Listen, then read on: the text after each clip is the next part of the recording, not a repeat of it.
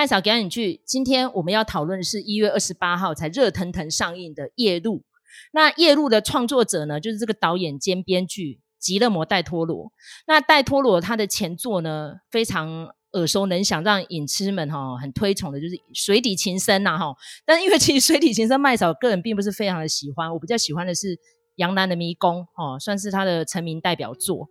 但是呢，戴托罗的风格呢，大家知道就是很华丽，然后有一点黑色惊悚。再加上他个人呢，就是视觉很强烈的一个导演哦。他在这部片呢《夜路》里面集合了现在所有一线最厉害的大明星们、哦，那真的都一时之选啊、哦。那个扛把子呢，布莱德利·古柏哦，布莱德利·古柏他蛮有趣的是，他很想拿影帝，可是问题是，他其实已经拿了好几座奖了啦，就是都是制片类的哈、哦，幕后的哦。然后女主角呢是努里·马拉哦啊，东尼·克利蒂哦，他的戏份也蛮多的。然后在这个片子的中后段。哦，让人家非常吸睛哈，然后啧啧称奇，就是凯特·布兰奇哈的演出哈，所以其实看完之后我就觉得哇，这个凯特·布兰奇她真的是发挥她这个女蛇蝎的那个狠劲哈，就有点在重现当年的那个《雷神索尔》里面那个非常恐怖的那个海拉哦，我这个我给他死，其实他真的一出来，我就说他根本不需要使坏，我就知道他是演反派的，真的是坏到一整个不行。不过很有趣的是，他跟鲁尼马拉两个又聚头了，对不对？大家知道因为爱你嘛哈。然后这个布莱德利·古柏其实一开始不是一时之选哎，那听说当初是要找里奥纳多，好烦哦，什么东西都要先想里奥纳多。但是我觉得布莱德利·古柏在里面算是演的很有诚意了啦哈。但是我觉得蛮有趣的是这一次提名好像《夜路》怎么没有看到？好像奥斯卡是金球奖还是什么影展有提名他呢？整个看完之后，我是觉得嗯，算是视觉呈现效果是有的，但是你要讲说他有非常的。让人家惊艳吗？我是觉得有点差强人意啦齁。好，那故事在讲什么呢？就跟大家大致阐述一下，因为它是一个知名小说改编，一九四六年威廉林赛格林沙姆所写的同名小说，就《Nightmare Alley》。莱坞有把它搬上荧幕哈，不过那个版本的艺术成就并没有很高啦，所以如果要讲的话，其实是。不太会去提到当年那个版本的哈，因为那个算是有点小众的推出这样子，然后用的明星呢也不是那种超级耳熟能详的明星，但是戴托罗就是对这个电影跟这个小说印象超级深刻的，他认为那个人性的刻画非常的不简单，如果今天把它搬上现代的话，哦，也是一样用当年的故事，但是如果拍一个现代版本，应该会更好看，所以他这个野心呢，在五年前就开始酝酿，然后近期。这三年呢，因为疫疫情慢慢起来，所以他都很紧张，他很怕这些明星们，如果今天不赶快把他们找来拍一拍，会不会到时候确诊，可能会有一些不幸哈。那戴托了讲话真的超直接，这个墨西哥人实在哈，所以呢，不管那时候是不是在 quarantine，然后是有 pandemic，他就赶快把这些演员们都找来，然后集中起来哦。听说就有点像是那个汤姆克鲁斯那个样子，就是用一个。园区哈，大家都封锁起来，要密集的拍完，大家才能回家哈。所以那些演员们真的是听说就很辛苦的在那边如火如荼的赶拍这个夜路，所以那时候就有非常多的花絮啊、剧照啊陆续传出来。然后那时候我看着就觉得，哦，真是美到一个不行，果然就是戴托罗的风格。比如说他要还原那个。Circus 就是那个马戏团呐、啊，然后那个复古风啦、那个服装哦，然后进入到城市哈、哦，那个真的还原度是很高很高的。那到底这故事在讲什么呢？是在讲当年那时候在大萧条时候，因为过得很苦嘛，就变成有一些边缘人，可能是犯罪的，可能是有一些是身体残障的哦，就会去聚集在一些像那种杂耍团里面这样子。然后这个整个电影里面最画龙点睛，就是在讲里面有一个怪人 Geek。好、哦，那个是这样子翻译 G E E K，但是像好像就在形容那种书呆子叫 geek，但是最主要就是要讲就是怪胎了哈，他会生吃鸡，然后生吃鸡的这个故事，你上维基百科找，那时候真的非常多的马戏团都会呈现这种表现的，有的生吃鸡的，生吃兔子的，什么非常恶心，然后就是呈现出来那个人不知道是真的精神异常还是被弄的，所以备受争议。然后在这电影里面。有一段就是警长跑进来，听说你们虐待动物跟虐待人类，然后我就想说，小说里有这一段吗？好像是轻描淡写的带过去，因为小说我是很久以前看的。然后我在想说，大萧条时代人为了要赚钱，应该什么垃圾事都会干吗？果然没错，这整部电影就是在呈现人性的卑劣跟黑暗。就是呃，布莱德利·古柏扮演这个男主角。他是家逢变故之后呢，就跑到马戏团去讨生活。那一开始是做苦力嘛，后来发现里面跑出了这个东尼克利蒂跟他的伙伴，哈、那个大卫史崔森扮演的这个博士，哦，好像会猜心术，然后他就很向往，就很想学，所以他就使尽办法去接近这一对。结果呢，大卫史崔森扮演的这个博士轻描淡写跟他讲了一些细节之后，他就挂掉了。那挂掉之后，布莱德利古柏呢？他就觉得说啊，那我可以去承袭他这一套，然后到处招摇撞骗，骗一点吃喝，应该是没什么问题。就是在这个马戏团里面，就拐上了努里马拉哈，里面他扮演一个就是会通电流的一个神奇美少女。然后他们两个人呢，就开始闯荡了纽约啊几大城市，到处巡演这样子，然后混得很开。结果就在一个表演场，在一个夜总会里面遇到了凯特·布兰奇扮演的这个精神科医师。然后两个人就会奏会这样，然后就变成凯特·布兰奇献策啊，有点在泄露他的客户之间的机密这样子。那因为其实我们先不要爆梗啊，我们在录音的时候电影才上映没有多久，所以最终结局目前还不会告诉大家。但是呢，我们会提点一下这个电影的观看重点有哪些，因为呢，我觉得看的角度不一样，你会有不一样的感受了哈。像整个电影我看完之后，我就觉得哇，这个戴托罗他真的非常多话要讲。他可能真的已经受够了吧？觉得大家都尔虞我诈、衣冠禽兽啊，哈，人面兽心啊，哈。比如说，他当年这个小说在台湾是翻译做《玉面情魔》，大家知道那种老电影很好笑，都会有什么一树梨花压海棠什么，就弄得非常的。但其实是英文片名叫《个 Nightmare Alley》嘛，《Nightmare》就是呃梦魇，好，所以。我觉得台湾翻译做夜路也不错啦，就是夜路走多遇到鬼嘛，不就这样吗？啊，你叫 nightmare，那表示是在晚上发生。那 alley 就是巷子嘛，所以叫夜路是不是还蛮不错，很画龙点睛吼？我真的还蛮佩服这次的代理商会这样翻译它。整个看完之后呢，又还原到我最前面讲，人要变成兽，其实一线之隔。适当的刺激，适当的蛊惑，适当的威胁，适当的催化，基本上道德沦丧。指日不远，哈，我觉得导演应该就是带给我们这样的启发了，哈。OK，那就是麦嫂的前言阐述，现在时间交给卢卡，因为卢卡其实看完之后跟我的感受是不太一样的。我们卢卡你就很诚实的发表你的意见吧。对啊，那个因为我们才刚出来，然后我们就交换意见，然后就迅速的发现我们的意见完全不一样，哈。那那个呃，比如说像刚才呃麦嫂也有提到，就是说他比较喜欢。呃，他比较喜欢养男的迷宫，然后比较不喜欢水底情深。那他觉得说夜路这一部就觉得说很好看。那我就是有点相反，我也喜欢养男的迷宫，但是我比较喜欢水底情深。如果跟夜路比起来的话，哈，因为我觉得呃，戴托罗的东西就是不是只有美而已哦，他还必须要有一种怪的感觉。那他一开始的那个。那个马戏团的这件事情啊，就让我想到那个呃，就是我最喜欢的导演哈，就是呃那个油油豆腐司机，对，他也是一个很喜欢用马戏团的人哈。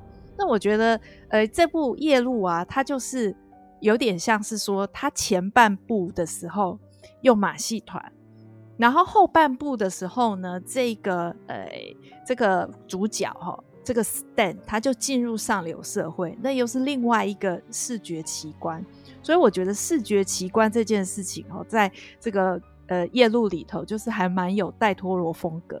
可是为什么我比较喜欢水底情深，而没有很喜欢这个夜路呢？就是我相信他想要阐释的一件事情，就是说人其实比任何的呃。妖魔鬼怪还要可怕，比任何的怪胎还要怪哦。那但是我觉得这件事情呢，整部片子看下来，只有凯特·布兰奇有把那个感觉演出来。那至于这个 Bradley Cooper 呢，其实有有一些影评有在讲，就是说，哎，从里奥纳多换到呃 Bradley Cooper，他有一种就是说。把它增加了一个分量，一种比较疲惫的，或者是说比较沉重的、比较深层的分量。好，就是这件事情，我觉得 Bradley Cooper 有表现出来。可是，一开始的时候，他还年轻的时候，那就是呃，大家都在讲说，哦，他很有魅力啊，好，他随便讲几句，大家就会被他吸引啊。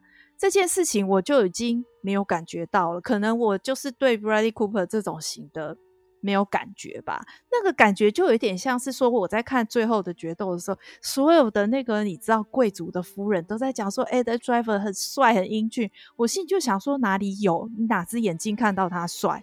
那那个 Bradley Cooper 这个角色也也给我这种感觉，就是说哦，大家都觉得说他哦好像很会啊，然后就一下就学会那个冷读术啊，然后就是呃讲到你心坎里，然后很有魅力。我一点都没有感觉，我就是有感觉到他那个很沉重的部分，就是说你会觉得说他是一个有过去的人，然后包括说他身上有很大的伤疤的这件事情，那个都告诉你说他有一些。呃，过去是他放不下的，好、哦，这件事情我觉得他是有表现出来。那其他的部分，我就会觉得说，呃，通常我不喜欢演得太过火的，或者是演得太用力的演员。但是偏偏这部戏里头，我就是觉得那个演得最过火的凯特·布兰奇就是最好的，因为他，你看到他，你就会真的感觉到说，对人。其实是最可怕，人心是最可怕的。那个贪嗔痴，那些欲望会把人扭曲成什么样子？就是扭曲成凯特·布兰奇那个样子。可是你我啦，我自己就会觉得说，我在 Bradley Cooper 身上没有看到这样子的东西。那为什么我说我喜欢《水底情深》多过于《夜路》？就是因为我觉得《夜路》它是一个非常完整的。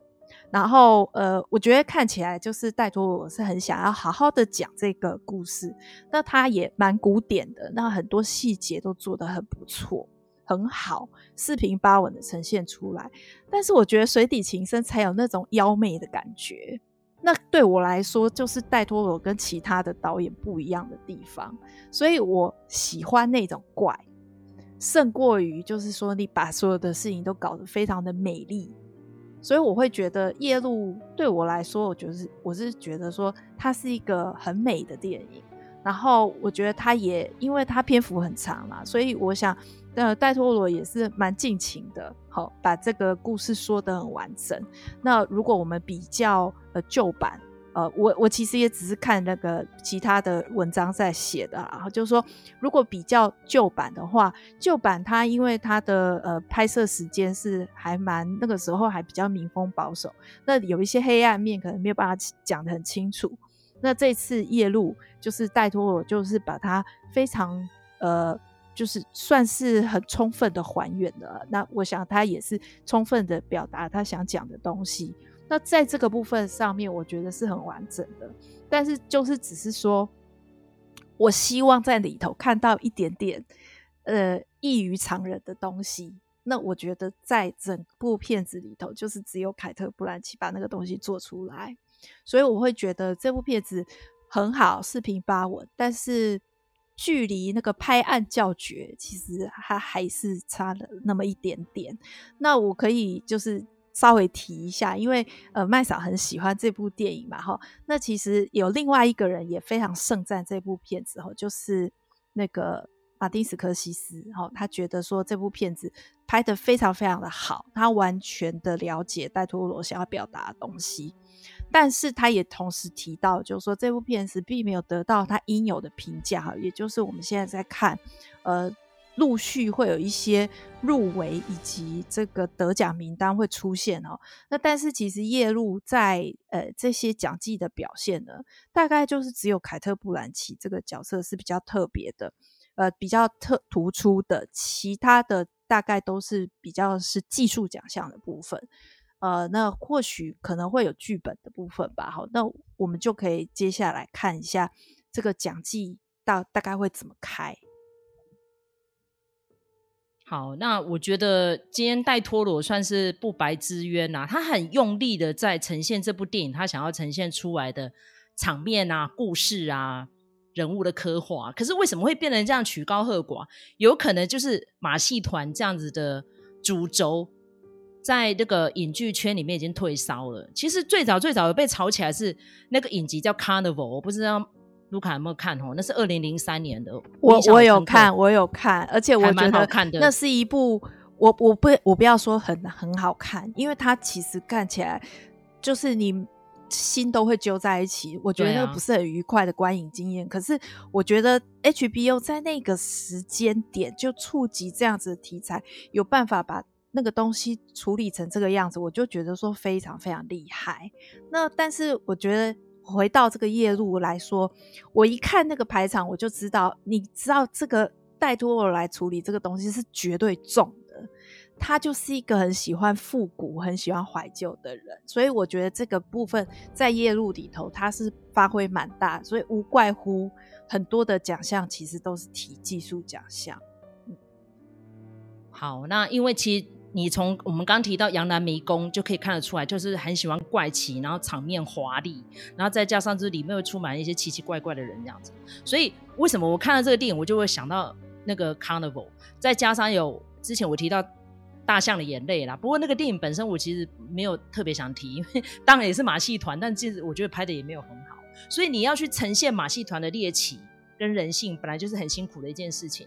然后可以感受得出来，戴托罗很尽力的啦。你看，像刚刚卢卡提到那个 Bradley Cooper，哎、其实我觉得他在里面强调他是帅的，OK 啊，连马戏团充满一些丑八怪。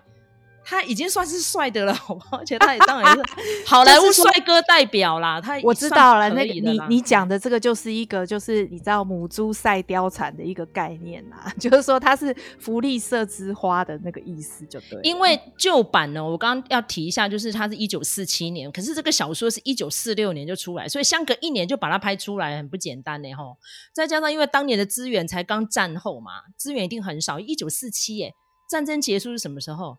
一九四四四五哎，所以战后两年就是拍这部电影，看有多辛苦。然后当年找到这个泰隆包华，那个真是一级大帅哥，帅到一个不行，就变得有一点到最后电影尾声，那就呈现那种落魄样，他就演不太出来。所以为什么不是很推崇旧版？大家不用特别去找，因为也不好找啦哈。旧版真的不用看了，直接看新版。新版是真的非常还原小说，小说是真的精彩到不行哦，而且台湾有几个翻译的版本。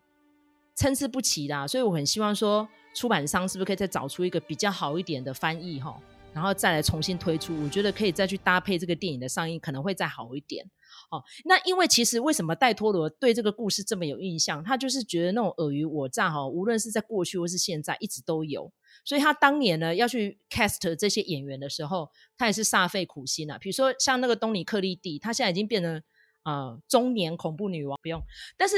你要想，那东尼克利之前就是夙愿嘛，好，我我知道卢卡一定不敢看那部片的，可是我为了要做功课，我有去看，真的把我他们，我不是不敢，我不是不敢看，我就是对那种片子不是很有兴趣。但是你要讲不敢看那个你。推的那个八十一号档案啊，我是真的不敢在晚上的时候看那个超级恐怖的要求哦。好，我们今天有点开大绝，但是已经有非常多人讨论了哈，哈，没关系。但是呢，我要提一下东尼克利蒂的那个夙愿，听说拍完之后让他心理治疗很久。他是一会一个会入戏的演员哦，他不是像凯特·布兰奇是很豁达的，他要抽离很快。我觉得他那应该是天赋异禀吧。哦，听说那个梅姨，因为已经到这个年纪了，她也是抽离很快。虽然他们都是方法演技的，可是东尼克雷蒂拍完《夙愿》，她心理治疗很久，所以大家上 IMDB 去看，她有断层了一年多，不敢再接这种题材的戏。所以她这一次回来，《Nightmare Alley》她有特别讲，她说：“我做这个呃，算是心灵魔术的，你不要把我弄得太猎奇。”所以在里面就有不停的强调，就是不要 spooky，就是不要装神弄鬼，装神弄鬼你弄假会成真。哦，果然，你看这个电影里面一大堆那种急转直下的情节，就是弄假成真的嘛。其实真的不会让你很悬念呐，因为都猜得到嘛。你这样一直玩下去，绝对会走火入魔的啊。可是这个导演要告诉你什么样的故事呢？这又回到近期非常多的导演在讨论，为什么史柯西斯会推崇？可以想象得到啊，如果史考特也进去看，他应该也会推崇。那就是古典学院派的导演们会喜欢的。好，他很认真，很考究。然后，而且是旧版重拍，然后拍出新意。然后整个故事情节，你可以把每个人物再分开拿出来讲。那当然，因为我们这集没有郑医师啦，我们也是一直推荐郑医师可以去看这部片。但是应该可以说是心理学教材上面的负面呈现吧，因为真的蛮负面的。但是当下，因为我有提到了嘛，他是在讲那个大萧条那个时候，而且后来那时候要太平洋战争里面有提到，对不对？那时候每个人都活得生不如死啊。所以，如果你今天要变成一个衣冠禽兽，也很容易呀、就像是里面的，呃，那个，Jenkins 那个角色其实也是真实人物哦，他其实在暗示某某人哦。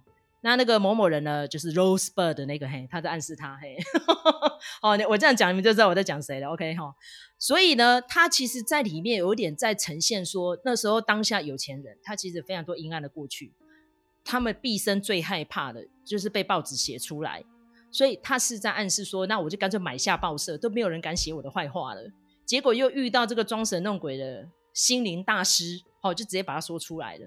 那当然最后就是玩到翻船呐、那会翻船，那也是不为过嘛，对不对？因为当初如果今天早点抽身，他们应该已经赚得杯盆钵满了，应该要抽身是蛮容易的。可是为什么不抽身？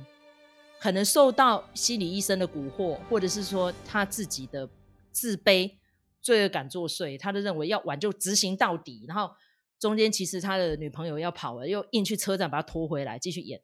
那。一定会开花的嘛？那尤其是里面有一对呃法官夫妻，那也是真人真事哦。后来就变成 The Fugitive 哈、绝命追妻令。好、那个因为刚好叫 Kimball 啊，你可以去用 Kimball 关键字去找，真的有。那个时候就是发生了太太杀死先生又自杀的事件。所以呢，当年为什么会有那个小说的创作？据说啦，剧作家他也是心心里面非常有戚戚焉，他觉得。太多这些那种道德沦丧的事情，如果不借由文字把它写出来的话，他过意不去，就有点像海明威。海明威他其实写出了很多很很下流的事情，然后写到自己精神抑郁症发作就自杀了嘛。所以那时候当年没蛮多文豪最后都不得善终，就是这样，就是情感太丰富了。然后写完之后呢，可能没有得到适当的调养跟抒发，就像田纳西威廉斯。哦，这一阵子一直有一个说法，就是说。当年五六零年代，因为伊丽莎白泰勒这些巨星的关系，好，反正就是说，如果今天这些传统的剧作家的作品拿到现代来呈现，会不会有更不一样的诠释方式？麦草其实是蛮看好的啦。与其大家不停的去 cosplay 抄现代人的传记，还不如你把这些传记或是一些抽丝剥茧哦，去拆解哦，他们当年在创作一些心路历程哦，已经有蛮多好莱坞的。创作者在试图做这样的事情，哎，其实做出来也不难看呢。你看，像我们之前讲那个《里卡多之路》，就还不错，还蛮好看的。然后你可以更了解原来当年是发生这样的事情，就可以满足像麦嫂这种年纪的人，很猎奇啊，喜欢考古啊，哦，很喜欢研究那个故事跟角色背后的八卦啊，这样子。好，OK。嗯，我觉得那个戴托罗的东西，你当然是很值得进去戏院看啊，尤其这些演员又这么厉害哈，那那个视觉的奇观当然也是不在话下。嗯，但是如果说有什么建议的话，嗯，我其实我觉得就是就是从头到尾看到尾就好了，我我也不会觉得说哦要特别养足精神，因为它片长很长嘛，两个半小时。但我觉得，其实你只要跟着戴托罗节奏走，是不会就是迷路的哈，也不会有走夜路的感觉，就是可以很顺的把这部片子看完。那呃，我觉得看得出来，这个是他的，就是他他自己一定很满意这部作品，因为这部作品是他喜欢的东西，里面充满了他喜欢的元素哈。那所以我，我我想，这个他自己本身一定是很尽兴的了。那看来这些演员也演得很尽兴。那但是，呃，在讲技上来说，目前好像还看不到，就是好像呼声很高这件事情。所以，我觉得，如果你是喜欢戴托罗的影迷，或者是喜欢任何里面的一个演员的影迷，都可以去呃进场观赏，蛮推荐大家直接去电影院看。